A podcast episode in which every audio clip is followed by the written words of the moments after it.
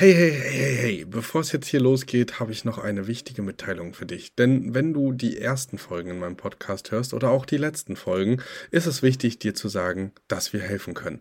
Wenn du also jetzt sagst, ey, ich möchte nicht ohne Begleitung starten oder oh, das ist vielleicht doch komplizierter als auf den ersten Blick gedacht, dann sei dir sicher, dir ist geholfen. Unten in den Show Notes findest du einen Bewerbungslink zu unserem Mentoring-Programm und da wirst du auch nochmal darüber aufgeklärt, was genau und wie das ganze Programm aussehen kann und wo du am besten starten solltest. Also zögere nicht und sicher dir jetzt ein erstes Gespräch für die Mentoring-Begleitung. Und jetzt ganz viel Spaß beim Hören.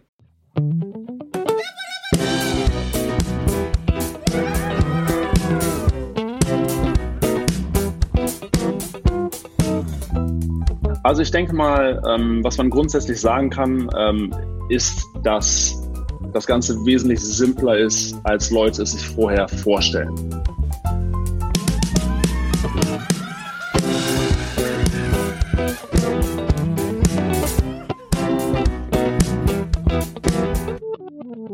Jetzt geht's los.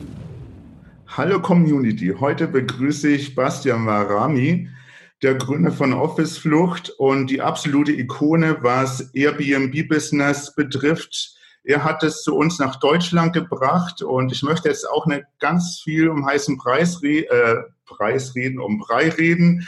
Bastian, stell dich doch mal kurz vor, dann ja, pitch dich mal. Ja, hallo allerseits. Danke auf jeden Fall erstmal, dass ich hier sein darf. Äh, danke für das Intro. Äh, mein Name ist Bastian Barami. Ich bin äh, 34 Jahre alt, äh, wie du schon gesagt hast, ähm, habe die Website Office Flucht gegründet. Da geht es quasi um allerlei ähm, digitale äh, Businessmodelle. Also letzten Endes, ich habe äh, vor viereinhalb Jahren mich erst selbstständig gemacht, mit 30 zum zweiten Mal die Uni geschmissen, keinen digitalen Background, kein gar nichts. Nur halt so eine Vorstellung davon, dass ich gerne international leben wollen würde und dokumentiere halt über meine Website verschiedene ähm, Geschäftsmodelle, die sich halt online umsetzen lassen, probiere diese aus, äh, dokumentiere, was funktioniert, was nicht funktioniert und versuche halt meinen Followern auf dem Weg irgendwie in Anführungszeichen äh, Auswege aufzuzeigen. Und ähm, zuletzt ist mein Steckenpferd halt das ganze Airbnb-Business und äh, das ist das, worüber wir heute sprechen. Super, Bastian. Wie bist du denn überhaupt draufgekommen, irgendwas mit Airbnb zu machen? Wie, äh, wie bist du auf die Idee gekommen, das Airbnb-Business zu starten, dann einen Workshop draus zu machen? Also für mich persönlich, ich habe halt ähm, mein, mein, mein Background, die ersten drei Jahre meiner Selbstständigkeit war halt im E-Commerce. Und das hat auch alles sehr, sehr gut funktioniert. Und es gibt verschiedenste Wege natürlich irgendwie online Geld zu verdienen. Aber der Punkt war, dass wenn man jetzt, ähm, also ich hätte mich die ersten Jahre als äh, digitaler Nomade bezeichnet. Ne? Und digitale Nomaden, für die Leute, die den Begriff nicht kennen, ähm, sind quasi Leute, die, also ich meine, klassische Nomaden sind halt Wandervölker. Digitale ja. Nomaden sind Leute, wählen zu reisen, weil sie halt ein Business haben, für das sie nur Internet brauchen und dann dementsprechend ähm, arbeiten und reisen ähm, unbegrenzt äh, kombinieren wollen. Ne? Und dann halt ein bisschen was von der Welt sehen, mal ein paar Monate hier verbringen, ein paar Monate hier, dies, das. Und das war, was ich machen wollte. Und je mehr die eigene Firma oder das eigene Unternehmen halt wächst, desto mehr realisiert man, okay, ich, ich büße hier viel Produktivität ein, wenn ich die ganze Zeit so alle paar Tage ähm, Locations switche und mich immer wieder neu eingewöhnen muss, immer wieder herausfinden muss, ähm, wo komme ich unter, wo, äh, wo gehe ich ins Gym, wo arbeite ich gern und dann will man natürlich auch ein bisschen was sehen. Ne? Mhm. Dementsprechend war das immer sehr, sehr zeitintensiv und mit der Zeit äh, muss man einfach einsehen, ich bin halt Unternehmer und kein Backpacker. Ne? Und dementsprechend, es macht mir auch Spaß, was ich mache und ich möchte auch was aufbauen. Und ähm, mit der Zeit lebt man dann doch auch mehr ein Konzept von Multilokalität, ne? dass du da deine paar Lieblingsorte auf der Welt hast, ähm, wo du dich auskennst, wo ähm, ja gewissermaßen wie ein zweites Zuhause sich das Ganze anfühlt. Und da ich dann halt ähm, drei Jahre am Stück fast nur in Airbnbs gewohnt habe, die sich in der Regel aber nie sonderlich wie zu Hause anfühlen, weil du hast dann halt mhm. ganz, ganz oft in Lateinamerika oder in, in Südostasien hast du ganz oft sehr, sehr, ich sag mal, maximal zweckmäßig eingerichtete Objekte. Ne? Dann hast du dann irgendwie eine Tasse, zwei Teller, drei Löffel und ne, das passt irgendwie in der Regel alles nicht zusammen. Und es ist natürlich in der Regel auch nicht so eingerichtet, dass es sich für dich wie ein Zuhause anfühlt. Und ähm, ja, dann, dann äh, zog halt so ein bisschen Zeit ins Land und ich habe irgendwie das Gefühl gehabt, ich möchte halt mich gerne wieder setteln, aber ich möchte mich gleichzeitig trotzdem nicht an einen Ort festbinden. Und ähm, dann war es ein totaler Zufall, dass ich einen Typen kennengelernt habe, ähm, der Airbnb-Arbitrage äh, betrieben hat, also sprich mieten und untervermieten, aber mhm. nur in Kalifornien. Das war halt ein Ami und der hat es nur in Kalifornien gemacht. Und äh, das hat für den ziemlich gut funktioniert. Und er hat mir dann halt so erzählt, was er da aus dem Cashflow äh, in den zwei Jahren, die er das zu dem Zeitpunkt gemacht hatte, halt so aufgebaut hat. Und das ähm, war auf jeden Fall imposant, aber zu dem Zeitpunkt habe ich das noch nicht ganz realisiert. Und dann ein paar Wochen später, ich saß in Panama äh, mit ein paar anderen Freunden, die hatten uns da halt auch überall Airbnb, so eine große, ziemliche krasse Villa da gemietet. Äh, wir mhm. waren zehn Leute. Und ähm, ich saß dann da und habe die ganze Zeit so nachgedacht. Und irgendwie ähm, kam das dann so, ja, wie, wie so ein Lichtschalter, der sich plötzlich so umgeswitcht hat. Moment mal, warum werde ich eigentlich nicht selbst zum Gastgeber und mache das aber halt international, ne? so ich dann halt so meine paar Lieblingsorte auf der Welt ähm, zu Homebases machen kann. Ähm, und je mehr man sich dann mit der Thematik Kurzzeitvermietung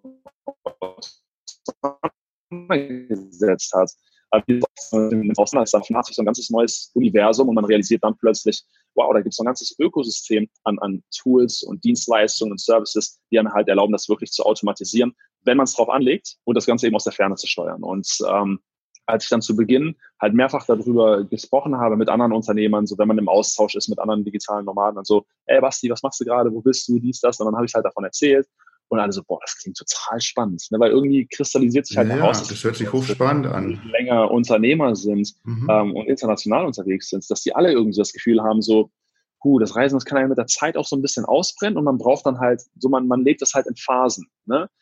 Kann sein, dass ich jetzt irgendwie nächstes Jahr wieder voll viel reisen möchte, aber die Leute konnten sich halt damit identifizieren, dass man halt ein bisschen länger an einem Ort bleiben wollte. Insbesondere, wenn man quasi umsonst lebt und dabei noch Geld verdient und dann halt in Objekten wohnen kann, die man sich normalerweise in Anführungszeichen nicht leisten könnte. Ne? Dadurch, dass ich nicht selbst die Miete zahlen muss. Und das war halt so am Anfang total mindblowing und dann haben so viele Leute da Interesse dran gehabt, dass ich halt sagte, ähm, weil ich zu dem Zeitpunkt auch einen Videographer angeheuert hatte, der mit mir sieben Monate um die Welt gereist ist, ähm, okay, ich dokumentiere das. Ne? Und ich nutze jetzt diesen Videographer, den ich noch an, an meiner Seite habe, und wir filmen das Schritt für Schritt, idiotensicher, ne? von A bis Z zum, zum Nachmachen. Ja, und dabei ist dann halt der, der Kurs entstanden, äh, der dann in Deutschland so ein bisschen die, die Welle losgetreten hat. Ja.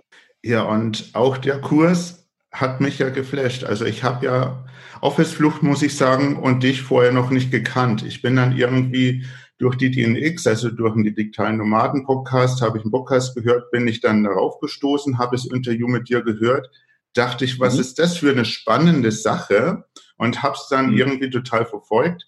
Habe mir den Kurs ehrlich gesagt am Anfang auch noch nicht leisten können und bin dann später erst drauf gestoßen. Aber ich habe mir viele Business-Konzepte angeschaut und da habe ich irgendwie Zukunft drin gesehen. Und wie du auch sagst, es ist was, das wir äh, leicht umsetzen kann. Was heißt leicht, aber relativ anders als von mir aus Amazon FBA oder so. Das ist halt was. Ja. Ja. Da ist man unterwegs, da kann man was gestalten und das hat auch sowas mit Immobilien, dann Hotel. Das ist einfach ein anderes Feeling, wo man dann im Kopf hat und mhm hat auch was mit digitalen Nomadentum zu tun, weil ich sehe mich mit jetzt 47 äh, nimmer als die digitale Nomade, sondern ja. ich bin froh, wenn ich irgendwann mal rauskomme hier auf die Welt und dachte ich, ja, warum musst du einfach ausprobieren und wie gesagt, habe den Kurs da von oben bis unten ein paar Mal angeschaut und habe mich informiert, Basti. Und ja, wie gesagt, im Sommer habe ich es durchgezogen. Ja. Habe ich verfolgt. Richtig, ja, richtig cool, Mann. Spitze, ja. Und ja. Aber das, das ist eben das Ding. Ne? Ich meine, letzten Endes ist, ähm, gibt viel, es gibt, wie gesagt, viele Dinge, ähm, die man machen kann, um online Geld zu verdienen. Ne? Aber mhm. das Ding mit, ähm, mit Kurzzeitvermietung ist einfach, dass dort einfach so viele verschiedene Faktoren zusammenkommen, die mhm. meines Erachtens irgendwie erstrebenswert sind und ähm, das Ganze verhältnismäßig simpel halt ist im Vergleich zu anderen Business-Konzepten, wie du schon gesagt hast, weil ähm, ich sage immer, ähm, dass, dass das quasi jeder schon mal gemacht hat. Ne? Jeder, der jetzt irgendwie dieses Interview sieht oder, oder hört, hat in der Regel Internet und ein Dach über dem Kopf. Ja? Und ja. dementsprechend ähm, hat man halt schon mal eine Wohnung angemietet und diese eingerichtet. Ne? Der einzige Unterschied ist halt wirklich, dass man ein paar Automatismen nutzt und das kann man halt in der Regel so von, von, von der Seite innerhalb eines Wochenendes aufsetzen, so die ganzen Tools und dergleichen.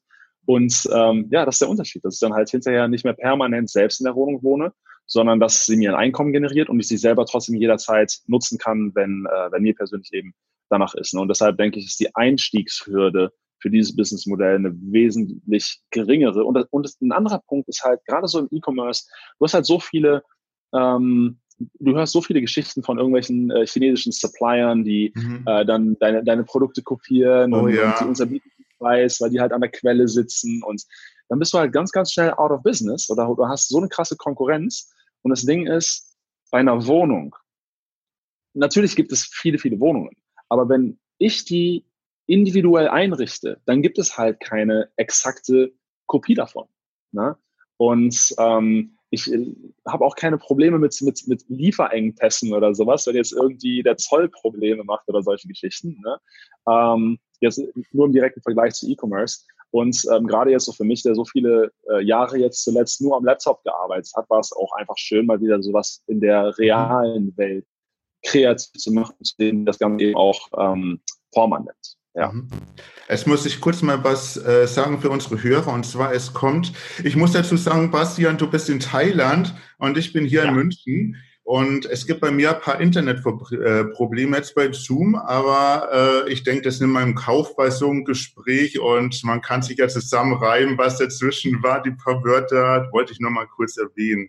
Äh, Bastian, äh, du hast dein Konzept ja auch in die Höhe getrieben. Also es geht ja jetzt nicht nur so, okay, ich vermiete die Wohnung nebenan oder ich fahre mal fünf Kilometer weiter und habe da mal IAM, wo du natürlich auch einen Kurs vermittelst, dass das völlig möglich ist und das machen auch sehr viele, sondern du hast es ja wirklich gleich international aufgebaut, so wie du das ja. auch im Kurs gemacht hast. Also du hast als Case-Studie, hast du ja auch gleich Chiang Mai hergenommen und das war ja eigentlich das Faszinierende, weil es, also ich persönlich habe es jetzt langweilig empfunden, äh, hier in Deutschland was zu machen. Ich sehe das hier also aus meiner Seite viel schwieriger mit den ganzen Behörden und alles, besonders in München, als es mhm. jetzt irgendwo im Ausland zu planen. Ist jetzt meine ja, Sichtweise, aber ja, letzten Endes, dass, dass man in der Case Study eben schon ein, ich sag mal, exotischeres Beispiel gewählt hat, sollte natürlich auch den Leuten irgendwie eine gewisse Perspektive geben, weil wir natürlich in Deutschland schon so ein bisschen so gestrickt sind, dass wir uns den Kopf zerbrechen über tausend Sachen, die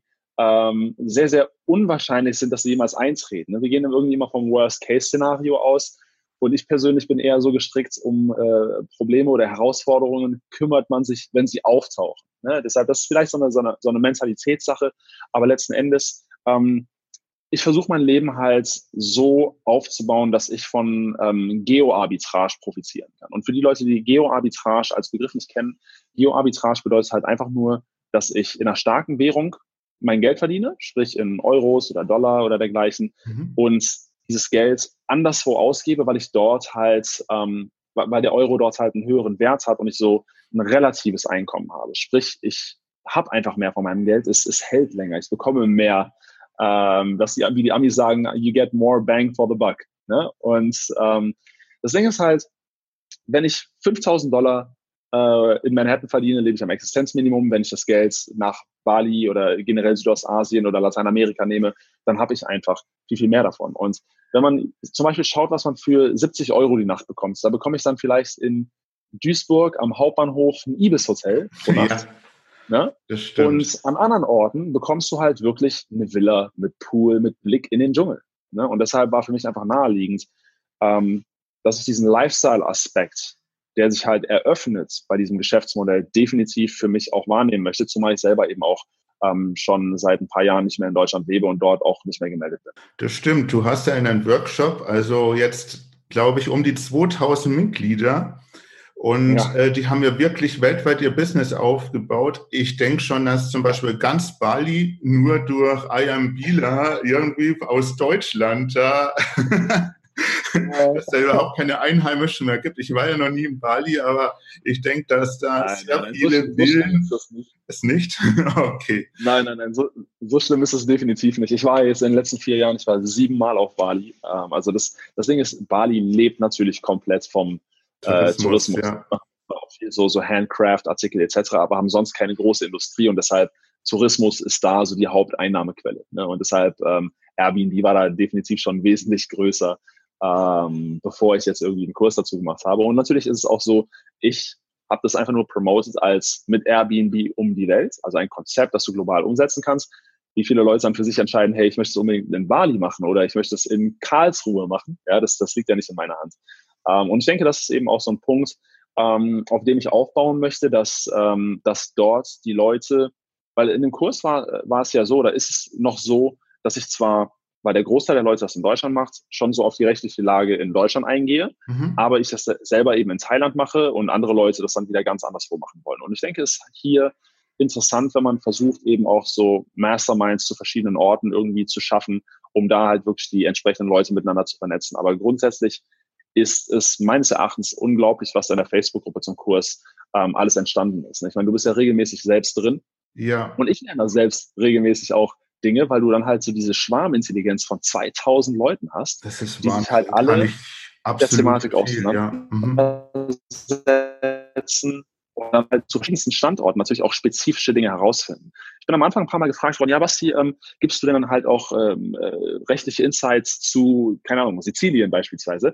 Ich so, ja, na, na, natürlich nicht, ne? weil wie soll ich im Vorfeld wissen, wo du das umsetzen möchtest. Und es ist einfach nicht ähm, realistisch Ach, oder es ja. wäre auch fahrlässig, zu versuchen, jedes Land der Erde irgendwie abzudecken, zumal das dann für voll viele Länder eben auch völlig irrelevant ist. Ne? Und ich bin manchmal überrascht, wo Leute das tatsächlich umsetzen. Ähm, eine Kursteilnehmerin hat das jetzt in Äthiopien umgesetzt und ähm, wir haben kürzlich telefoniert ja. mhm. und es war der absolute Wahnsinn, wie sie mir erzählt hat, dass das die ganze Nachbarschaft dort total positiv beeinflusst hat. Ähm, Nochmal kurz, um auszuholen. Ich bekomme natürlich auch extrem viel Shit, ne, jeden mhm. Tag. Unter, mein, unter meine Werbeanzeigen und sowas halt in Deutschland. Wir sehen Dinge halt gerne negativ. Und ich bin dann quasi in Anführungszeichen immer der Böse, der dafür verantwortlich ist, dass Menschen reihenweise obdachlos würden oder sonst was. Die Leute, das, die hauen das, das halt komplett genau. aus dem Kontext. Das wäre ne? meine nächste Frage das, gewesen. Negative ja. Kritik kriegst du ja auch und es kommt natürlich ja, dann, dann auch ja, ja. Gern, noch drauf ein. Mhm. Ähm, aber das, das, das Krasse ist halt, ähm, medial haben ähm, Sender oder, oder Websites halt viel, viel mehr davon, wenn sie negativ ähm, über Airbnb berichten, weil es halt mehr Aufsehen gibt, mehr, mehr, mehr Aufrufe, mehr ähm, zur Diskussion. Mhm. Und ähm, in der Regel schauen die Leute sich nicht wirklich die Daten an. Ja, es gibt Orte, wo es kritisch ist. Ja, es gibt Orte, wo es definitiv zu wenig Wohnraum gibt. Aber nie habe ich jemals irgendwo Leute dazu animiert, es an, an solchen ähm, Orten eben umzusetzen. Und ich spreche mich ja regelmäßig dafür aus, dass es überhaupt nicht ähm, auf die Profitabilität deines Airbnb-Business ähm, Auswirkungen hat, ob du das jetzt in einer Großstadt machst oder meinetwegen in Wangen im Allgäu, wo es mehr Kühe als Menschen gibt, weil es da eben auch viel, viel weniger Competition gibt. Ne? Wir haben, ja. du weißt es selber, also wir haben da unheimlich viele Beispiele von Leuten, die das wirklich auch in, in total ländlichen Regionen äh, umsetzen und sagen, dass es einfach wunderbar funktioniert und viel, viel besser eben als sie erwartet hätten. Ne? Und ähm, die, die Dame, die das jetzt in Äthiopien umgesetzt hat, die hat mir halt erzählt, wie die Leute in ihrer Nachbarschaft dann teilweise gestruggelt haben. Zum Beispiel viele Leute haben da als Taxi, als Uber-Fahrer gearbeitet und dann hat Uber irgendeine Änderung mit der Regierung dann getroffen, ähm, dass die Autos alle so und so alt nur sein dürfen und da sind reihenweise Leute halt irgendwie kurz vorm Ruin, weil die plötzlich nicht mehr Taxi fahren können und sowas mhm. alles. Ne? Und sie hat dann ähm, da Leute eben angeheuert, die regelmäßig für sie so den Airport-Pickup machen oder ähm, äh, die, die Putzfrauen, die sich dann halt plötzlich mit den internationalen Gästen unterhalten müssen und gibt dann da quasi kleine Englischstunden und sowas, um die Leute halt zu schulen ne, und dann halt wow. halt einfach ein globaleres Mindset zu bekommen und uns hilft eben anderen Leuten da jetzt eben auch ihre Objekte für, für Airbnb zu nutzen und sowas. Und da hast du halt keinerlei, in den meisten Teilen der Welt gibt es keinerlei Regularien zum Thema Airbnb und jeden Tag kommen dann haufenweise Kommentare auf meine Facebook-Timeline.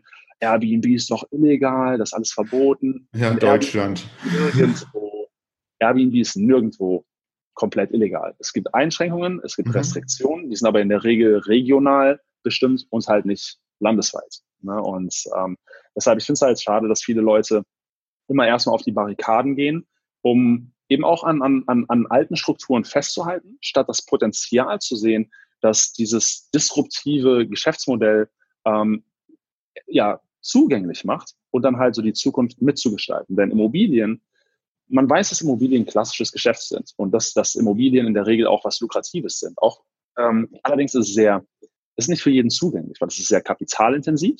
Ja. Es ist sehr langfristig und es ist sehr, sehr ortsgebunden, zwangsläufig. Ne? Und dann kommt halt dieses Geschäftsmodell, das alle diese negativen Dinge komplett herausnimmt, das Modell jedem zugänglich macht, mit Immobilien anzufangen, ohne sie besitzen zu müssen. Und das Krasse, eine Immobilie, die habe ich vielleicht in 20 Jahren oder was abgezahlt, wenn ich sie kaufe, um dann bei konventioneller Vermietung meine 700, 800 Euro oder sowas an Miese pro Monat zu bekommen. Und jetzt kann ich halt in der Regel, wenn ich nur einrichte und jetzt nicht ja, so viel Geld da reinstecken muss, in drei bis fünf Monaten in etwa, je nachdem wie viel ich reinstecke, habe ich halt schwarze Zahlen. Ne? Und das dann halt in der Regel zwei bis dreimal so hoch, wie ich halt an einer normalen Vermietung, äh, Vermietung verdienen würde. Deshalb das ähm, Disrupt ist halt so dieses komplette Immobiliengeschäft, so wie, wie wir es halt, äh, keine Ahnung, ja, der, eben, das seit hunderten Jahren kennen. Ja. Und meiner Meinung nach halt nicht für Ungleichheit, sondern eher für Chancengleichheit. So ist es. Und ich denke, dass die Plattform IMB auch noch in Zukunft weiter wächst und sich da äh, neue Möglichkeiten einfallen lässt und dass das jetzt nicht irgendwie so was Kurzfristiges ist. Und ähm, es ist wirklich so, dass es im Ausland auch von den Gesetzen her meist einfacher ist, äh, steuerlich mal abgesehen, weil ich muss sagen, in Kuala Lumpur, ich habe jetzt immer noch keine Ahnung, wie ich das steuerlich mache. Aber jetzt so vom Mieten und Einrichten alleine, also ich brauche da keine Gehaltsnachweise. Ich habe da einen Reisepass vorgelegt. Am nächsten Tag habe ich einen Mietvertrag gekriegt und zwei Tage ja. später bin ich eingezogen. Äh, ohne Warteschlange, ja. ohne nix. Die vom Mieter keine, total keine Schufa-Abfrage. Nein, nein. Das war ja, ja, das Faszinierende. Der Mietvertrag vom Notar beglaubigt alles und äh, übersetzt. Die Maklerin, die kümmert sich um alles, was anfällt. Also die Makler da oben läuft, der Kontakt läuft über WhatsApp von Deutschland aus. Und wenn da irgendein Rohrbruch ist oder so, dann sind die sofort vor Ort. Also das ist gleiche, als wenn ich hier in Deutschland wäre. Da fahre ich halt kurz hin, kann ja. ich auch nicht immer. Und ob jetzt die Wohnung ja. da zehn Meter weit weg ist oder äh, 10.000 Kilometer, wenn man die Leute ja. vor Ort hat, muss man sie natürlich vorher suchen, aber da gibt es ja auch viele Portale oder Insider-Tipps. Dann würde ich sagen, ja, das, das macht keinen großen Unterschied, wo man dann wohnt. Überhaupt nicht, weil letzten Endes, wenn, wenn mir jetzt ein Gast schreibt, da ist es ein, ein Rohrbruch oder dergleichen, dann würde ich ein Problem haben, wenn ich wirklich der Eigentümer wäre, weil ich dann halt selber den Mist beheben und bezahlen muss. Ne? Aber letzten Endes, wenn ich Mieter bin, dann bin ich natürlich ähm, auch ähm, gewissermaßen Dirigent des Ganzen, weil der Vermieter natürlich dafür sorgen muss, dass mein Wohnraum halt wieder hergerichtet wird. Und wenn ich jetzt dann halt ähm, vor Ort wäre, dann kann ich trotzdem keinen Rohrbruch reparieren. Ne? Das heißt, wenn ich jemanden vor Ort habe, der einfach nur so die, die, der einfach nur einen, einen gesunden Menschenverstand und ein Handy besitzt, ja, dann kann die Person, die dann halt der Landessprache in der Regel auch äh, eher mächtig ist als ich, viel, viel, viel besser sich darum kümmern, dass etwas erledigt wird, als ich das vor Ort könnte. Ne? Und ähm, das ist eben so eine der, der, der, der Hauptfragen, die ich halt bekomme, hey, was machst du denn, wenn dann mal halt was passiert und du bist so weit weg? Dann, dann, dann, dann sage ich halt äh, in der Regel einfach nur der Person vor Ort Bescheid und die regelt das, weil die halt nicht komplett auf den Kopf gefallen ist. Ich muss nicht selber einen Hausmeister und einen Elektriker und einen Klempner und sowas selber alles an der Hand haben. Ich brauche nur eine Person, die ein Handy hat und halt nicht komplett auf den Kopf gefallen ist. Ne? Ja, genau. Das habe ich festgestellt. Ich dachte auch nicht, dass das so, einwandfrei, äh, dass das so einfach funktioniert. Und am mhm. Anfang gab es natürlich Anlaufschwierigkeiten. Ich äh, steuere auch viel über Smart MB da wo du auch speziell auf deinen Kurs eingehst. Also das sind Online-Tools, zum Beispiel Smart BNB ist jetzt allein für die Gästekommunikation da. Man kann aber auch mit den Co-Hosts damit kommunizieren und Reinigungskräften. Und ich muss wirklich sagen, dass ich jetzt momentan an Zeitaufwand für mein IAMB in Kuala Lumpur von zehn Minuten in der Woche habe, wo ich dann kurz mal ein paar Nachrichten schreibe oder Fragen beantworte, ja. wo ich wirklich jetzt noch nicht in die automatischen Messages eingegeben habe. Erschreckend mhm. ist dann, wenn ich die Zahlen Ende des Monats sehe, weil ich bin noch nicht so in der Gewinnspanne, aber ich komme jetzt in das Schwarze und ich denke, dass mhm. Der Gewinn in den nächsten zwei Monaten auch kommt. Und ja, das Krasse ist halt, dass du wirklich, ähm, wenn du das betracht, wenn du es vergleichst mit anderen Geschäftsmodellen, da brauchst du in der Regel wesentlich länger, bis du profitabel bist. Natürlich ja. steckt man am Anfang ein bisschen Geld rein. Ich meine, du machst es persönlich ja jetzt auch noch nicht so lange. Ne? Nein. Und man startet ja in der Regel auch günstig, um halt das Ranking zu bekommen, um mehr Buchungen zu bekommen, um Testimonials zu bekommen, äh, also äh, Reviews zu bekommen, ähm, so dass du dann eben auch diesen Social Proof hast, ne? dass Leute ja. sehen, okay, das haben andere Leute schon als gut befunden, weil ich möchte nicht in eine Wohnung einchecken, wo es noch keine einzige Bewertung gibt. Ne? Und deshalb, so baut man sich natürlich sukzessive irgendwie ein gutes Ranking auf ähm, und profitiert dann hinterher davon, wenn man dann eben die Preise auch anpasst, weil man sich dann halt ähm, ja, den Algorithmus von Airbnb gewissermaßen äh, zum Freund gemacht hat. Genau, das ist mal Strategie. Ich habe jetzt so seit drei Monaten eine 95-prozentige Auslastung, äh, um Krass. gute Bewertungen zu sammeln. Habe natürlich die Preise sehr niedrig, weil in Kuala Lumpur äh, die Konkurrenz sehr hoch ist. Aber wie gesagt, als Einstiegsmodell ist es sehr gut. Wo ich darauf hinaus will, ähm, die Kosten, wo ich reingesteckt habe, sind in dem Modell auch äh, individuell. Also ich bin mit, lass mich mal überlegen, mit 4000 Euro gestartet, habe da teilmöblierte Wohnung gemietet, habe die dann aufgewertet und in 4000 äh, Euro sind natürlich auch Kaution und alles drin gewesen.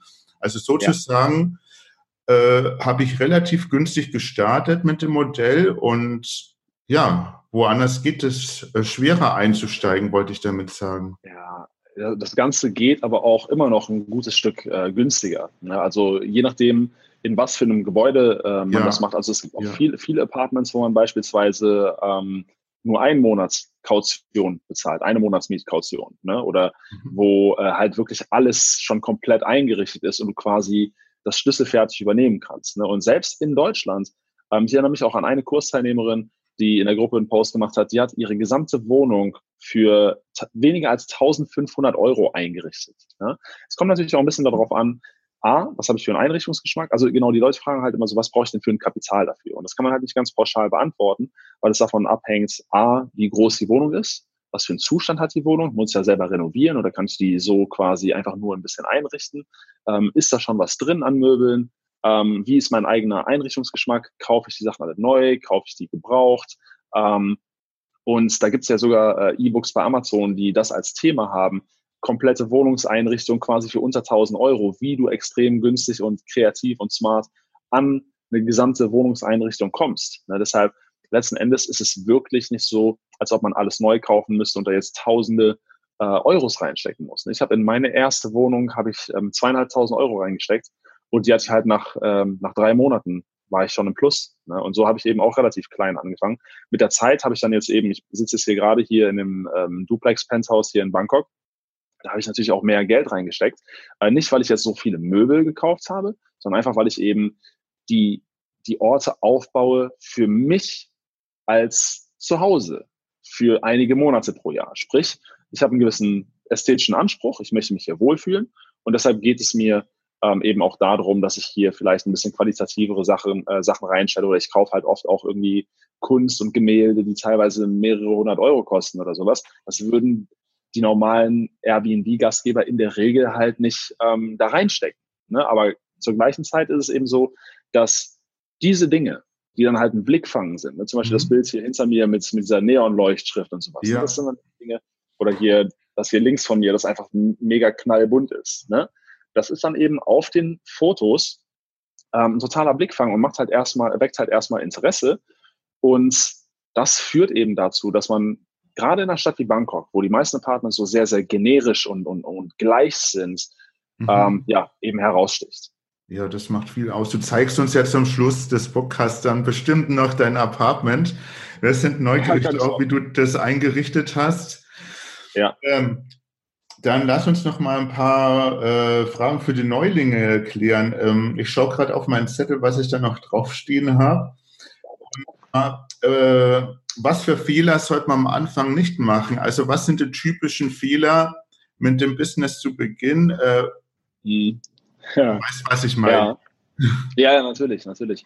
Ähm, also ich denke, also ich persönlich bekomme halt immer wieder Nachrichten von Leuten, die dann halt sagen, ich habe jetzt schon 20 Makler angeschrieben und keiner will mir seine Wohnung für Airbnb geben. Ne? Und dann merke ich einfach, sie haben sich zum Beispiel auch nicht so wirklich so an die Vorgaben im, im Kurs gehalten, wo ich halt ganz klar auch Dinge sage zur Vermieterüberzeugung oder wie man das kommunizieren sollte.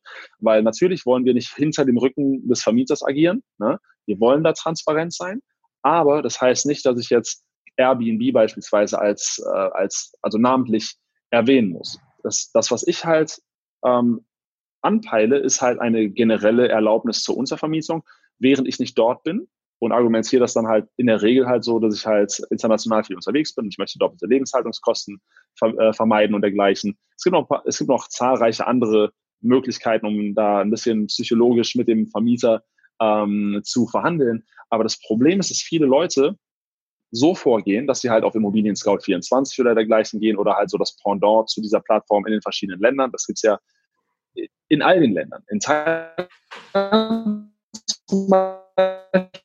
funktioniert das fast alles auf Facebook, Facebook Marketplace, da findet man die besten Objekte. In Deutschland mittlerweile, by the way, auch, weil es halt viel, viel schneller geht, auch für die Makler und in der Regel mehr Sichtbarkeit bekommt, ähm, als wenn ich jetzt irgendwie Fotos auf die eigene Website hochlade, die erst bei Google entsprechend ranken muss und viele Leute finden das nicht.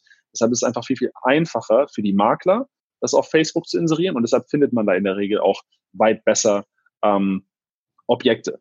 Jetzt ist es so, dass wenn die Leute dann halt trotzdem ähm, die Makler kontaktieren, die schreiben dann halt eine E-Mail und, und hauen dann direkt da rein, ja, ich würde gerne starten. Und das ist gewissermaßen so, du musst dir das vorstellen, du bist Eigentümer.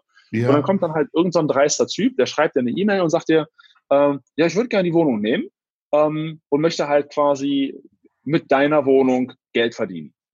Da denkt sich der Eigentümer, was ist das, das denn für ein Holzkopf? So wie dreist ist das denn? ja? ähm, der glaubt wohl, der ist schlauer als ich. Ne? So, der will auf meine Kosten Geld damit verdienen. Das ist gewissermaßen so ein, so ein Insult, so, ein, so eine, fast wie so eine Beleidigung. So ja. fassen die Leute das auf. Vielleicht ist die Person an für sich auch schlauer und weiß Besseres mit der Wohnung zu machen, offensichtlich. Aber trotzdem fühlt sich keiner gerne damit konfrontiert. Und das Problem ist halt wirklich, dass die meisten Leute am Start halt mit der Tür ins Haus fallen, weil letzten Endes, wenn ich eine, ähm, wir wissen, wie Airbnb medial in Deutschland ähm, ähm, dargestellt wird. Ja. Und wenn sich Leute nicht die Zeit nehmen, sich wirklich mit Daten und Fakten auseinanderzusetzen, dann wird sich an dem negativen Bild, an der negativen Wahrnehmung dieses internationalen Konzerns nichts ändern. Die hören Airbnb und es gehen direkt Alarmglocken an, ohne dass sie es wirklich besser wissen, weil sie einfach nur adaptieren, was sie selbst in den Nachrichten hören, in den Medien hören, online lesen. Ne? Das heißt, sie sind gar nicht schuld daran, dass sie es nicht besser wissen. Aber genau deshalb, sobald ich halt mit Airbnb, mit dem Begriff Airbnb irgendwie äh, mit, mit der Tür ins Haus falle, gehen halt die Alarmglocken an und dann sind meine Chancen, dass ich halt den Zuschlag bekomme, wesentlich geringer. Was ich stattdessen halt machen würde, ist, dass ich dann vor Ort, ähm, also erstmal mich als Interessent ausgebe, dann vor Ort natürlich versuche, ähm, Sympathien zu sammeln und, und ne, cool mit dem Vermieter zu sein. Ähm, und dann spreche ich das Thema der Untervermietung an. Ob ich das dann hinterher auf Airbnb, auf Booking.com äh, oder komplett privat mache, spielt keinerlei Rolle. Und deshalb muss ich das dem Vermieter auch gar nicht sagen, weil ich so meine Chancen natürlich äh, schmälere. Einfach nur, weil dieser kleine Begriff Airbnb äh, im Raum steht. Ja, und äh, dann kommt noch das dazu, dass der Vermieter natürlich dann auch die Miete erhöhen will, wenn er zusagt, weil er möchte natürlich dann auch Geld verdienen. Das habe ich in Kuala Lumpur gemerkt. Wenn ich das Wort Airbnb dann angesprochen habe, war überhaupt kein Problem. Ach, dann, dann können wir die Miete ja mal so um 50 Euro erhöhen pro Monat. Ja, ja, ja. Ja, ja das stimmt. Manche, manche machen das, aber letzten mhm. Endes ähm, kennen sich die Leute in der Regel ja auch, also die meisten Airbnb-Hosts haben ja in Wirklichkeit trotzdem keine Ahnung von Airbnb, ne? weil sich da einfach, wenn sie selbst vor Ort sind, die Problematik, das Ganze zu automatisieren und professionell aufzubauen, so wie wir das machen, ja. niemals für sie stellt. Ne? Das heißt, in der Regel ähm, setzen wir uns halt mit der Thematik viel, viel mehr auseinander als Leute, die das Ganze vor Ort betreiben. Und dementsprechend können wir natürlich auch im Vorfeld schon, schon einstufen und einschätzen, wie lukrativ die Unternehmung vor Ort sein wird und wie viel Spielraum wir dann natürlich haben. Und wenn dann halt der Vermieter ein besseres Gefühl damit hat, und ich will den Vermieter ja auch auf meiner Seite haben, ne, ähm, sagt, okay, 50 Euro mehr pro Monat und ich weiß, okay, das ist ein Tropfen, Tropfen auf einen heißen Stein, wunderbar, scheiß drauf, kriegst halt 50 Euro mehr. Also deshalb ist das eine gute Verhandlungsgrundlage, wenn man sich vorher eben mit dem Standort auch auseinandergesetzt hat. Ja, genau. Also das ist halt die Airbnb-Thematik, das zu erwähnen, ist halt ein Fehler von, von einigen, die man sicherlich äh, machen kann. Ne? Aber ähm, in der Regel, also ich persönlich muss sagen, ähm, Klopf auf Holz, auch wenn das hier gerade Glas ist. Ähm, mir ist persönlich halt noch nie irgendetwas wirklich Negatives widerfahren. Also es hat mal, es hat mal ein Kind äh, meine Sofakissen vollgekotzt. Mein Gott, dann kommen dann halt die, äh, die äh, Bezüge in die Waschmaschine und es ist mal hier und da ein Glas zu Bruch gegangen. Aber das war bei mir bisher wirklich alles. Ne? Oder beziehungsweise, ähm, ich habe heute in dem Haus in Chiang Mai, ich bin jetzt gerade mhm. in Bangkok, ähm, ich habe in dem Haus in Chiang Mai Probleme gehabt mit dem Internet. Ne? Aber meine Reinigungskraft, ich habe dir einfach so die, die Daten, die Vertragsdaten durchgegeben, weil ich spreche halt noch nicht so gut Thai. Mhm. Und sie hat dann einfach für mich bei dem äh, Provider angerufen und hat halt gesagt, da ist eine Störung, wie ist das? Termin ausgemacht, die sind heute gekommen, die haben das Modem ausgetauscht, alles funktioniert wieder wunderbar. Ich muss persönlich einfach nicht da sein. Ja, das ist das Schöne daran, dass es so einwandfrei funktioniert.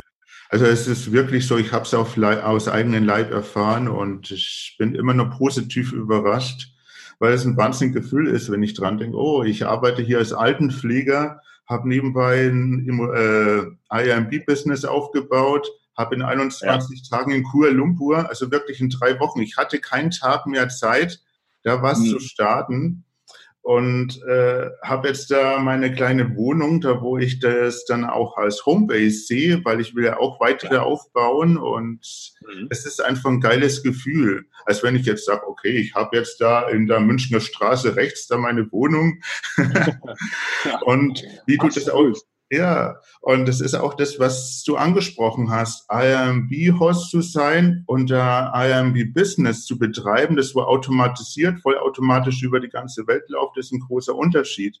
Und da reicht es halt einfach nicht, im IMB-Forum im Internet nachzugucken, wie das funktioniert. Da braucht man so einen Kurs, wie du den machst. Und das ist jetzt keine Werbung, sondern totale Überzeugung.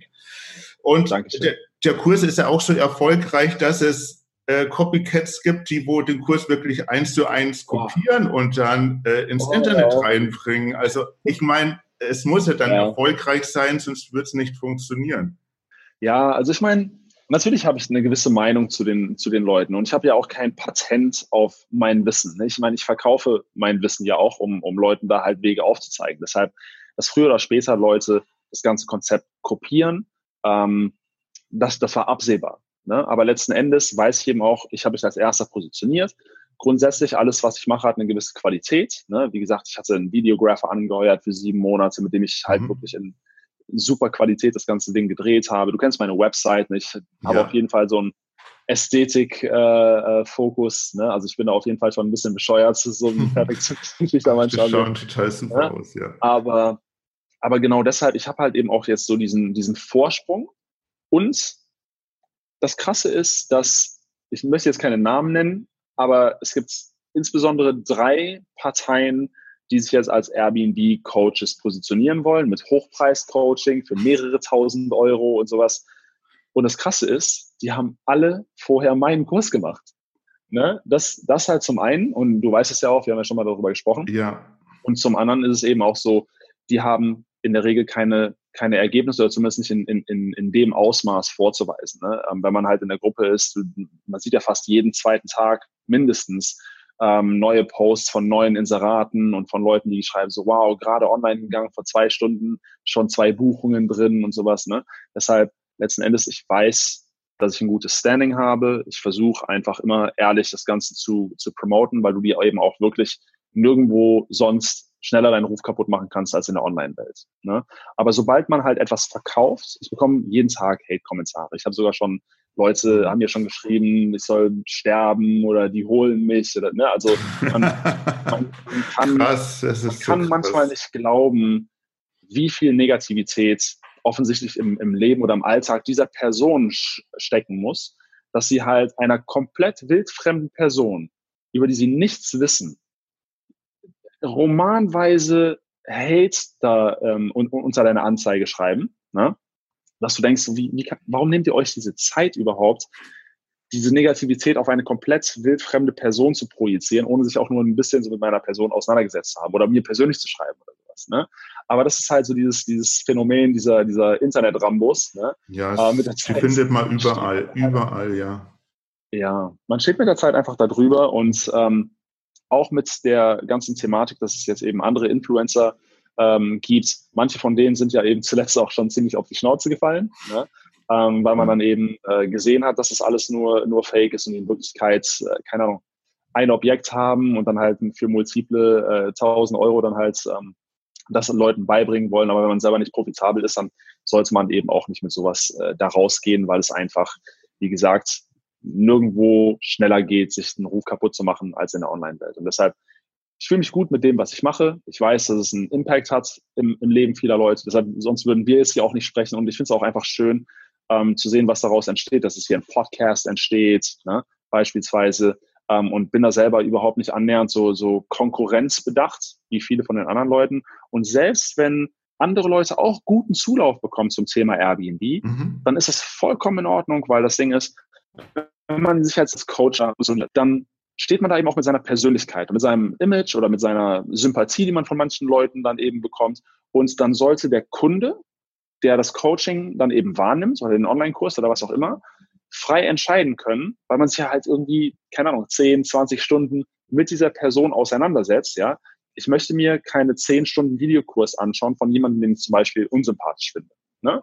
Und es kann definitiv sein, dass Leute mich vielleicht auch unsympathisch finden. Und deshalb ist es aber cool, wenn sie eine andere Person haben, von der sie das lernen können, ähm, die, mit der sie vielleicht einfach besser klarkommen. Und das finde ich auch ähm, vollkommen legitim. Ja, das ist total verständlich, was ich dann auch meinte. Ist ja auch, ja, wie du sagst, total legitim. Wenn sie natürlich ein eigenes Programm dazu entwirfen, aber wenn die eins zu eins kopieren, dann äh, ja. Oder sogar. Ja, sogar meine, meine Texte. Aber ja. anderes Thema. Ähm, was ich noch fragen wollte, wie schaut die Zukunft in dein Kursprogramm auf? Baust du da noch aus? Tust du deinen Kurs updaten? Ja. Wie schaut die Zukunft ja. aus bei dir, was jetzt das IMB-Business betrifft und allgemein? Ja. Mm, also ich persönlich, ich ähm, fokus, fokussiere mich zuletzt jetzt halt ähm, tatsächlich darauf, ähm, das als, als Coach weiter aufzubauen. Ne? Ähm, ich habe am Anfang auch gedacht, boah, ich will jetzt meine 50 Objekte haben und sowas. Ne?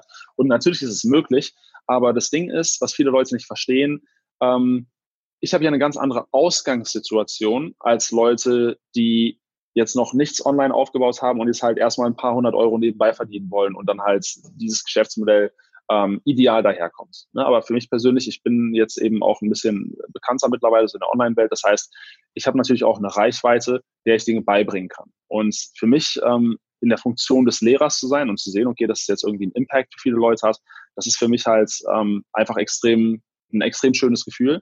Und für mich ist es okay, dass ich meine paar Homebases auf der, äh, auf der Welt habe und ich will das jetzt auch gar nicht weiter forcieren, weil die Leute sehen 90 Prozent meiner Arbeit gar nicht. Ne? Ich bekomme jeden Tag so viele Nachrichten und äh, über die verschiedensten Channels und ich möchte halt nach wie vor auch nahbar bleiben. Ich möchte nach wie vor unterstützen. Ich hätte gar nicht die Zeit, jetzt noch weitere Objekte immer weiter aufzubauen und schweige denn diese halt eben auch hier und da mal ähm, zu bewohnen. Ne? So deshalb, mhm. ich möchte gerne viel arbeiten, das macht mir alles Spaß und ich möchte da gerne helfen. Ähm, und deshalb, ich ähm, werde jetzt im Januar eben auch das ganze, das ganze Ding updaten. Also da werde ich wieder anfangen. Ich habe einen Videographer jetzt hier auch wieder neuen am Start in Bangkok. Ähm, und das Ding ist, Airbnb oder das Thema der Kurzzeitvermietung ist eben auch so schnelllebig, jetzt wo das Thema immer mehr Relevanz bekommt, dass natürlich auch immer mehr neue, neue Services und, und Softwares und sowas ähm, da, äh, da rauskommen, und ähm, natürlich eben auch habe ich in der Zeit, wo ich jetzt aktiv Gastgeber bin, ähm, natürlich auch unglaublich viel dazugelernt, was in dem frühen Kurs noch nicht alles enthalten war. Ne? Mhm. Ne? Und ähm, das sind verschiedenste, verschiedenste Dinge. Oder ich habe eben super, also Leute kennengelernt, die super krass im, im ähm, Short-Term-Rental-Game unterwegs sind und das eben auch international. Ne? Und dann möchte ich eben auch so Dinge behandeln, die man jetzt wirklich viel, viel äh, höher skaliert, international, was man dafür für Multi-Channel-Softwares nutzen kann und sowas, die quasi mit einem Knopfdruck dein Inserat auf 27 verschiedenen Plattformen und sowas alles wow. posten. Kommt auf jeden Fall mhm. ähm, viel, richtig viel Zeug. Ähm, ich werde im Januar erst anfangen, das heißt, es kann ein paar Monate dauern, mhm. aber mir ist da einfach wichtig, dass ähm, die Leute auch sehen, das ist nicht ein, so ein einmaliges Ding und ich versuche jetzt zu einem Evergreen zu machen, sondern ich bin schon bedacht darauf, die Leute auch ähm, weiter immer, immer mitzunehmen. Ne? Aber das Ding ist halt wirklich, dass ähm, oft nicht verstanden wird, wie viel Arbeit eigentlich hinter den Kulissen stattfindet und dass Leute dann halt oft auch so ein bisschen ungeduldig sind und sobald man halt etwas verkauft, ähm, kann man es nicht mehr allen Leuten recht machen. Ne? Ja. Weil wir einfach durchs Internet so gewohnt sind, dass wir halt alles Mögliche jederzeit schnell und umsonst bekommen. Ne? Und die Leute sehen halt nicht, dass man sich, wenn man einen Kurs kauft, gewissermaßen nicht den Kurs kauft, sondern seine eigene Zeit. Ne? Weil Zeit ist eben wirklich das Einzige, das wir niemals äh, zurückgewinnen können. Und deshalb, man kauft sich halt einen Shortcut, damit ich all das Wissen, das ich mir natürlich auch irgendwie selbst aneignen kann, habe ich ja auch gemacht. Ne? Ich habe ja, ich habe zwar Kurse aus dem amerikanischen Raum, es gab da schon im amerikanischen Raum ein paar Kurse, ich habe alles konsumiert, was es da draußen gab. Ich habe tausende Dollar dafür ausgegeben, um sicherstellen zu können, dass auf jeden Fall das, was ich mache, der fundierteste und, und inhaltsvollste ähm, Kurs sein wird. Ne? Und ähm, das hat ja auch geklappt. Ähm, aber letzten Endes ähm, ist es einfach so, dass, dass es da keinen Stillstand geben kann, weil ich ja eben auch in der Gruppe, dadurch, dass da so viele Leute permanent immer dazu lernen, dass ähm, der, Fortschritt der einzelnen Leute auch nach wie vor ähm, gewährleistet ist. Mhm. Hört sich hochinteressant an. Ich warte gerne, bin aber hochgespannt natürlich, weil, wie gesagt, nächstes Jahr geht jetzt nichts, aber übernächstes Jahr äh, plane ich auch das nächste IMB. Ich weiß noch nicht, wo auf der Welt, auf jeden Fall auch wieder sehr weit weg.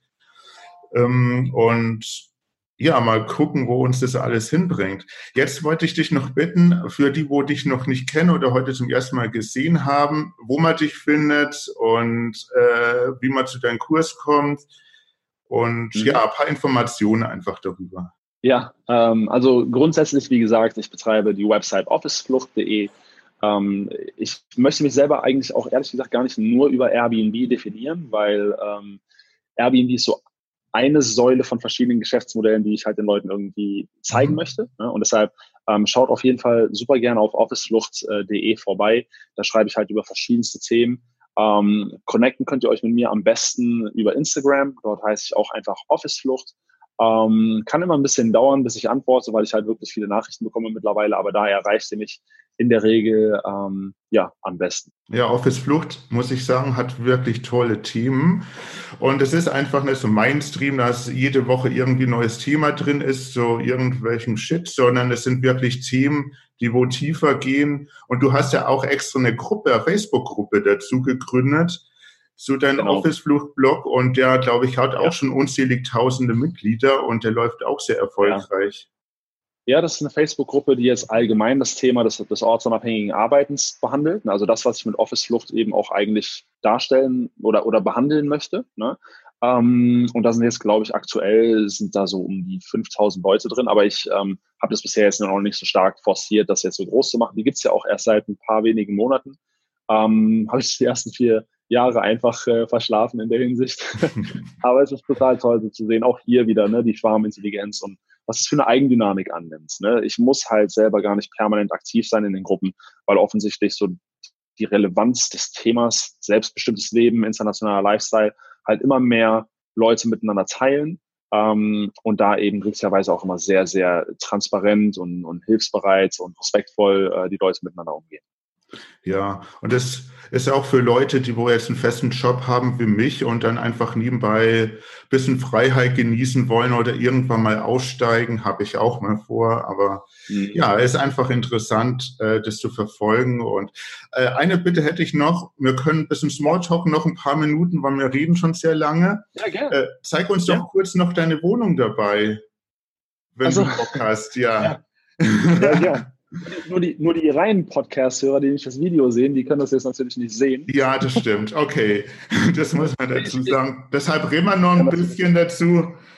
Aber was man dann halt trotzdem sagen kann, extra an die Podcast-Hörer, ist, ja. schau dir auf jeden Fall bei YouTube noch das Video an, wenn du die Wohnung sehen möchtest. Wird auf jeden Fall so, reingestellt. So bekommst, du, so bekommst du auch ein paar YouTube-Abonnenten. Weißt du, wir hier erstmal das Licht an. So. Und alle Links uh, stellen wir natürlich in die Show Notes rein, wie immer. Wie gesagt, Podcast, ja. die vierte Folge, bin noch fleißig beim Üben.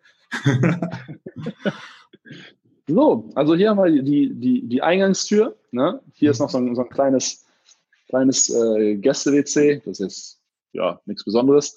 Ähm, dann haben wir hier die Pantry-Küche, da ist alles, was man braucht. Dann ist hier hinten halt mein Schreibtisch. Ich mache mal das Rollo hoch, weil ich habe eigentlich eine ziemlich schöne Aussicht. Sekunde. Hier habe ich so äh, wärmeabweichende Rollos, ne, weil es ja hier doch ein bisschen warm in, in Bangkok. Und Ja, das ist so krass. Skyline. Da unten fährt direkt die BTS gerade lang. Das ist so die, die Bangkok Metro. Ähm, ja, und das ist halt ziemlich schön, dazu eben auch aufzuwachen. Ich gehe jetzt gleich mit euch hoch. Hier ist dann halt das Wohnzimmer. Das hier ist eine, eine super bequeme Schlafcouch. Da liegt noch ist eine Gitarre am Balkon da wirklich so ein abgeschnittenes Tuk-Tuk da? Ah ja, genau. Ich habe gedacht, ich packe einfach mal so ein bisschen richtig Thailand-Flair hier mit ins Apartment. Ne? Zeig mal, schaut so genial aus. Krass. Das hier ist ein richtiges Tuk-Tuk.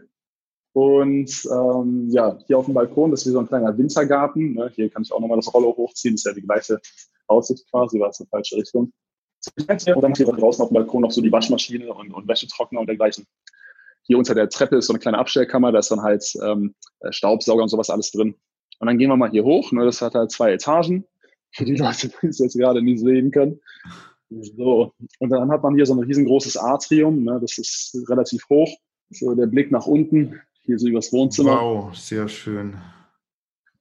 Und dann kommen wir jetzt hier ins Schlafzimmer. Hier habe ich jetzt aber auch das Rollo gerade unten, weil wie gesagt, tagsüber Sonne und so.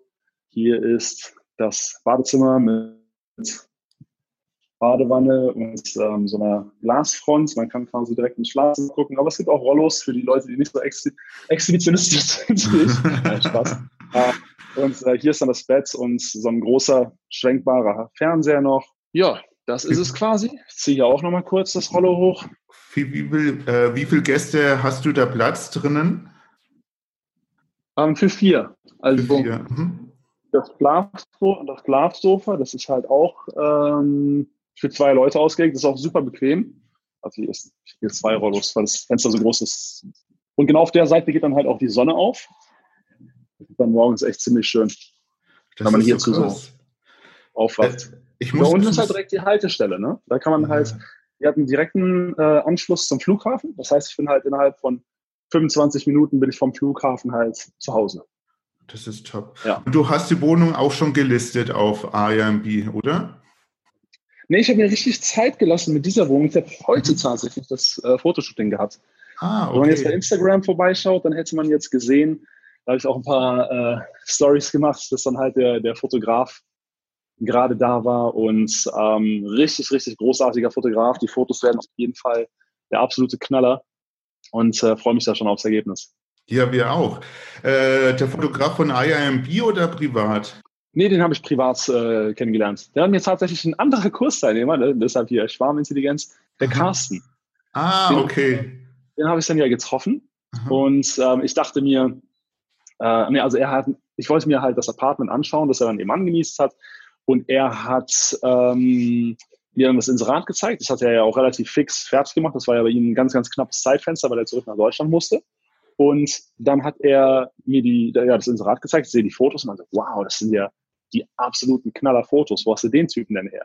Und dann hat er mir den halt ähm, weitergeleitet, den Kontakt. Und dann habe ich ihn eben auch direkt äh, wahrgenommen hier. Ist sogar ein Deutscher, der hier in Thailand lebt und ähm, so komplett wow. auf äh, Real Estate, also Immobilienfotografie spezialisiert ist. Okay, wir heute auf jeden Fall noch reinschauen. Ich muss also sagen, du hast gerade bei dir die Aussicht gezeigt, wunderschönes Wetter. Und für alle, die wo jetzt den äh, Podcast anschauen, äh, bei uns schneit es gerade in München.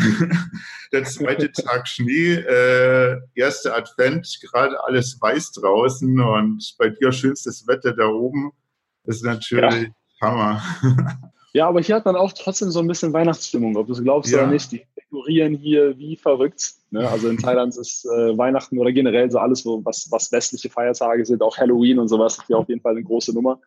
Ähm, aber ähm, ja, ist trotzdem schön ab und an mal so für die für, für Weihnachten zur Familie nach Hause zu fliegen oder so. Das mache ich manchmal. Dieses Jahr allerdings nicht. Aber ähm, ja, ich vermisse den Winter zumindest nicht. Wir sprechen jetzt schon ziemlich lange und ich könnte stundenlang mit dir reden und wir hören uns ja öfters in unserem Podcast. Und aber noch eine Abschlussfrage und zwar, ich habe die da stehen, also ich will mir jetzt nicht da nach der Liste halten, aber trotzdem. Und zwar, äh, wo siehst du dich in fünf Jahren im Bereich IRMB und Blog? Also du wirst bestimmt auch noch äh, mehr Wohnungen äh, anmieten. Bist du auch mal außerhalb Thailand oder hast du schon außerhalb Thailand andere Wohnungen? Ja, ja, habe ich schon, aber ich habe eben auch ähm, einige Dinge im Co-Hosting-Bereich aufgebaut. Ne? Also, dass ich dann gewissermaßen für Leute oder in Kooperation mit Leuten halt Objekte aufgebaut habe mhm. und äh, einfach fortlaufend eben auch daran beteiligt werde. Ne? So dass ich da jetzt nicht immer selber mein eigenes Kapital reinstecken muss und sowas. Es gibt ja verschiedenste Möglichkeiten mit Airbnb, ähm, Geld zu verdienen. Es muss ja nicht sein, dass ich jetzt jedes Mal wirklich selber eine Wohnung anmiete und sowas. Und das Thema Co-Hosting ist auch etwas, das in Zukunft auf jeden Fall mehr ähm, Beachtung bekommen wird, wenn es um, um Content geht, definitiv. Mhm. Ähm, wo sehe ich mich selbst in fünf Jahren? Das ist natürlich so die, die klassche äh, Bewerbungsgesprächsfrage. Ja, ja. ich, mag, ich mag die Frage aber, mhm. weil ich glaube, eine unbeachtete Antwort darauf gebe, weil die meisten Unternehmer, die sagen so, ja, das und das sind so die Kennzahlen, die ich packen möchte, ich will Millionär sein, dies, das. Ne? Ähm, und ich sage dann immer, ich kann es dir überhaupt rein gar nicht sagen, weil als ich mich ähm, vor viereinhalb Jahren selbstständig gemacht habe, da hatte ich halt überhaupt keine, keine Ahnung, wo es hingehen würde. Und hättest du mir vor viereinhalb Jahren gesagt, so, wo ich jetzt, also wo ich heute stehen würde im Leben, was ich so für Dinge gemacht haben würde, ähm, oder was ich, ne, Public Speaking äh, betreibe, immer auf, äh, auf großen Konferenzen oder dergleichen. Das hätte ich halt alles nie geglaubt. Ne? Deshalb, ähm, man muss halt meines Erachtens auch einfach offen bleiben für Impulse, die man bekommt von, von Leuten, die man halt trifft oder die einem zufällig über den Weg laufen. Und wenn ich jetzt heute Abend hier in Bangkok irgendwie jemanden treffe bei einem Abendessen, der mir von irgendetwas erzählt, das ich vorher noch nicht kannte, das mich total wegfegt, kann es sein, dass ich dann halt sage, das klingt so spannend, ich muss das einfach machen. Und dann mache ich halt vielleicht in drei Monaten gar nichts mehr mit Airbnb oder stampfe meinen Blog ein oder sonst was. Ne? Ich glaube es, ja, weil wir machen die Dinge ja Spaß und, ja. und funktionieren ja auch sehr gut. Aber ich möchte einfach ähm, so viel vom Leben mitnehmen wie möglich. Und dafür ist es einfach notwendig, ähm, seinen eigenen Horizont stetig zu erweitern und nicht halt so mit Scheuklappen, so mit diesem Tunnelblick. Tunnelblick ist wie Scheuklappen. Ne? Ein Tunnel ja, hat halt Wände. Ne? Dementsprechend kann ich nicht, kann ich halt nicht links und rechts gucken, ähm, und ich denke, dass ähm, ich führe ein gutes Leben, ich verdiene gutes Geld und ich habe halt die Freiheit, wirklich verschiedene Dinge auszuprobieren und deshalb möchte ich mir diese Freiheit eben auch irgendwie ähm, beibehalten. Ne? Und deshalb, es gibt gewisse Dinge, die ich jetzt individuell persönlich für mich machen möchte, aber tatsächlich ist meine eigen, meine einzige, mein einziges Ziel, mein einziges Ziel oder die eigene einzige Mission ist gewissermaßen ähm, es klingt jetzt vielleicht erstmal komisch, aber selbst zum eigenen Vorbild zu werden. Und das bedeutet für mich, dass ich mich, dass ich Dinge in meinen Kopf packen möchte, ja, dass ich mich mit Dingen auseinandersetzen möchte, die mich an einer anderen Person inspirieren würden oder beeindrucken würden oder oder oder ähm, ähm, ja, wie soll ich sagen, äh, meinen Horizont erweitern würden. Ne? Mhm. Ne? Und das Ding ist, das ist halt so eine schöne Mission meines Erachtens, weil sie niemals aufhört, weil du kommst ja immer wieder auf ein neues Podest, ne, weil du irgendetwas Neues dazugelernt hast und dann ist das ja die Ausgangssituation, die, die neue Ausgangssituation und dann hast du von dort aus natürlich immer noch eine, eine gehobene Erwartungshaltung, weil dann deine Erwartung an eine Person, die dich inspiriert, natürlich wieder eine andere ist. Ne? Mhm. Und da gehört es für mich eben auch zu, dass man zu vielen Dingen ähm, etwas sagen kann und nicht jetzt ein Airbnb oder, oder Influencer-Fachidiot ist, ja, sondern ich halt wirklich zu allem Möglichen meinen mein Senf dazugeben kann und, und vielleicht eine andere Sichtweise oder Perspektive ähm, geben kann. Und das gehört dann, für mich gehört dann eben auch dazu, multiple Sprachen zu sprechen und, ne, und keine Ahnung, Klavier spielen, was auch immer. Ne? Deshalb, letzten Endes geht es mir darum, einfach nur immer bestrebt zu sein, ja, mich selbst zu überraschen und idealerweise meine Follower und viele andere Menschen daran teilhaben zu lassen, ähm, wenn ich der Meinung bin, dass es, ähm, dass es sie mit voranbringt. Sehr gute Einstellung. Da geht es nicht nur um Zahlen und Fakten wie bei den meisten, wenn man die Frage stellt, sondern um auch äh, spirituelle und eine weitsichtige Einstellung. Also das mache ich ja auch und finde ich total gut. Willst du noch ein paar äh, Worte zu den Hörern sagen, bevor das wir jetzt aufhören, die wo jetzt das Interview angeschaut haben? Danken. Das ist so interessant. Also ich würde jetzt gern anfangen und, aber ich überlege doch, mache ich es oder mache ich jetzt nicht? Wie kann man die Hörer überzeugen, dass, ja, dass sie umsetzen, was sie im ja. Kopf haben? Also ich denke mal, ähm, was man grundsätzlich sagen kann, ähm, ist, dass das Ganze wesentlich simpler ist, als Leute es sich vorher vorstellen. Ne, das ist klassisch so diese Fraktion, das klingt zu schön, um wahr zu sein. ne, in Anführungszeichen. Ähm, das ist halt so ein Klassiker. Leute warten halt häufig, äh, man versucht immer die Fehler zu finden oder den Haken zu finden oder ähm, ja, der und der Online-Marketer, der, der redet das viel zu schön, das kann, das kann nicht so einfach sein. Ne? Aber das ist eben das Problem, das viele Leute dann haben, die dann halt ein Jahr später zurückschauen auf ihr Leben und die haben halt nichts ausprobiert und schauen halt immer noch nach der nächsten besseren oder noch besseren Geschäftsidee. Aber irgendwann muss man halt einfach mal anfangen, etwas auszuprobieren. Ne? Und egal, ob das jetzt Airbnb ist oder irgendein anderes Geschäftsmodell, für mich persönlich, ich bin damals auf eine Online- Kursplattform wie Udemy gegangen. Ne? Da haben die halt verschiedenste Kurse, die zwar nicht mega tief in die Materie reingehen in der Regel, aber die Kurse kosten alle einen Zehner ne? Ja. und zu verschiedenen Dingen. Und für mich war einfach nur klar, ich möchte vom Laptop aus arbeiten können. Das heißt, ich habe nur Kurse gekauft zu Dingen, die man am Laptop machen konnte. Denn ich finde, die Frage, man, man wird digital halt immer wieder ähm, so in diesen Unternehmerkreisen, digitale Unternehmer, Online, ähm, äh, nee, Online-Unternehmer, digitale Nomaden, wird immer so inflationär herumgeschmissen mit finde deine Leidenschaft, ne? finde deine Passion und mach sie zum Beruf. Und ich persönlich finde das Bullshit, weil erstens kann ich nicht schon weit im Voraus wissen, was mal meine Passion oder Leidenschaft sein wird. Viele Leute können diese Frage irgendwie generell nie beantworten, ne? weil sie halt einfach nicht so passioniert für irgendetwas sind, weil sie halt nie die Dinge ausprobieren, auf die sie Bock hätten. Ne? Und dementsprechend ähm, denke ich, dass eine Passion eben auch mit der Zeit erst entstehen kann. Viel wichtiger ist, zu, mich selbst zu fragen, was für ein Leben möchte ich denn leben? Wie soll mein idealer Tag aussehen? Und wenn mein idealer Tag so aussieht, dass ich halt selbstbestimmt entscheiden möchte, wann ich mir den Wecker stelle oder was auch immer, dann muss ich halt offensichtlich mir etwas aufbauen, das mir das ermöglicht. Und deshalb, in meinem Fall war es, ich möchte international arbeiten. Ich schaue, was gibt es denn da draußen für Möglichkeiten, vom Computer aus zu arbeiten und habe 30 verschiedene Online-Kurse zu verschiedensten Themen gekauft. Habe dann angefangen, die zu schauen, die umzusetzen, teilweise um selber, wenn alles Neuland ist, dann musst du ja auch erstmal herausfinden, okay, mhm. was, was ist denn da draußen, was mir vielleicht Spaß machen könnte? Du kennst ja nicht alles, du weißt gar nicht, was alles da draußen existiert.